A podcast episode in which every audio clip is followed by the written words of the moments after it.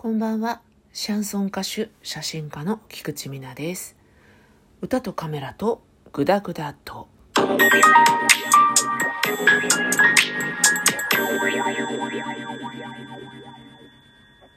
時折お話ししているピアノのお話をしようと思います。ピアノについてはお話しするたびにぐじぐじぐじぐじと私は愚痴っているわけですよ。えー困ったもんです。月に1回先生に習いに行ってるんですけれども全ては歌のためということでピアノはうまくなりませんねということなんですね。バネ指も持ってるのでなかなかねなかなかですよ。まあ続けてるだけ偉いとも思うんですけど特に好きにも ならないっていうね本当にダメですね。嫌いじゃないだけいいかなってもともとは大嫌いだったんでそう思っておりますけれど。このねラジオを聴いてくださってる方はご存知だと思うんですけれども結構悩んでおりましてで今あの運指運ぶ指って書くんですけど運指の練習のテキスト。それから、えー私シャンソン歌手なのでシャンソンやカンツォーネの楽譜を一つ。これは、えー、と割と楽譜通りに弾きましょうという、うん、割とクラシック的なそういった、えー練習をしております。でもう一つはコードを中心に演奏しましょうということで J-POP とかね自分のやりたい曲この3つを並行してやっていました。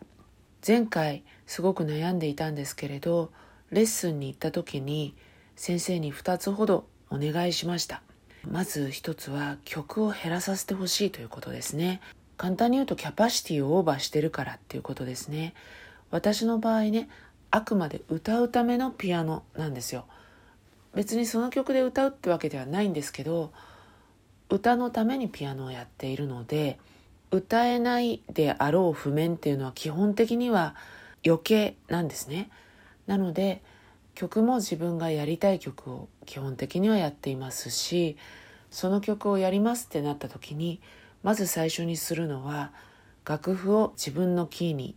移調するってことなんですね。でさらに弾いていくうちにどうしても自分ができない指使いとか、まあ、自分にとってかっこ悪いなって思うおかずとかは排除したりそういうことをしていくので実際に弾く練習と楽譜をいじる時間っていうのが半々とか下手したら楽譜をいじってる時間の方が多いんですよね。そういった環境の中で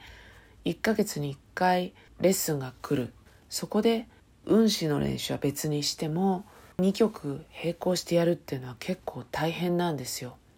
どちらもね同じ時期に新曲になってしまうとものすごく大変でもう負担になってくるんですよね。楽譜をなんとか作ってそうですねもう一生懸命じゃなく急いでですよね。練習をしてもできるようにはならないしピアノだけをやって生活が回ってるわけではないですしね。気持ちは焦るし力はつかないしで次に行った時に、まあ、惨憺たる結果で終わりますしで先生から言われる指摘はそれができればいいんですけどね っていうそういうことばっかりになってしまったりします。あともう一つですね今やってる曲なんですけど、え2曲ありましてねそれを自分で胃調した時にとってもまずい結果を及ぼしまして一つは f マイナーになったんですよ。これあの五線譜で言うとフラットが4つつくっていうやつなんですね。でもう一つが E っていうキーになりましてこれはシャープが4つつくっていうキーなんですよ。その2つを並行して練習をするのでもう頭の中がごちゃごちゃになるんですよね。結局両方とも共倒れみたいになっちゃって自分でもね、まあ、集中できないし良くないなって思って曲をね多くこなしたいって思ってはいるんですけどやっぱりどうしてもできないんじゃね意味ないかなって1曲もできないで曲多くこなしたいって言って2曲も3曲も練習してるんだったら1曲ずつ着実にやってった方がいいかなって思って申し出ることに決めていきました。でもう一つはミスタッチをする時に先生が先手先手で教えてくれちゃうんですね。でそこはそうですとかあそこミですとか同じとこでこうミスタッチを繰り返してる私も悪いんですけど教えられてしまうと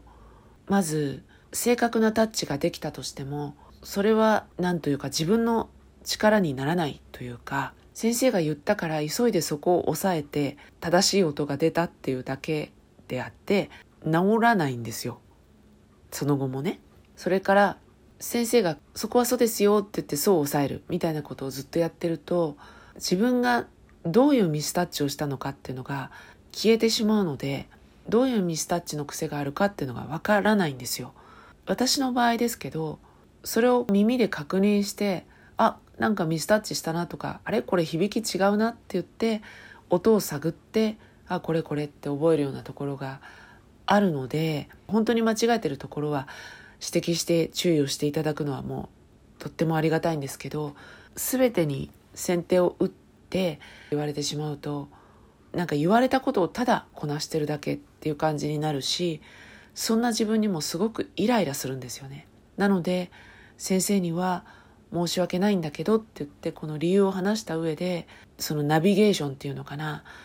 それはちょっと控えめにしてもらえたらっていうことをお願いしてきました結果はどうだったかっていうと私のご機嫌をね取ってくださったのかもしれないんですけれども一応引き終わった後にねあやっぱり大人と子供は違いますねっておっしゃってくださったんですね。その言葉の意味がとっさにわからなかったんですけれどその言葉の真意を次回でお話しできたらなと思っています。今日はちょっと時間が来ちゃったので、えー、中途半端で終わっちゃいますけど今日はこの辺で。それではまた次回。歌とカメラとグダグダと。Thank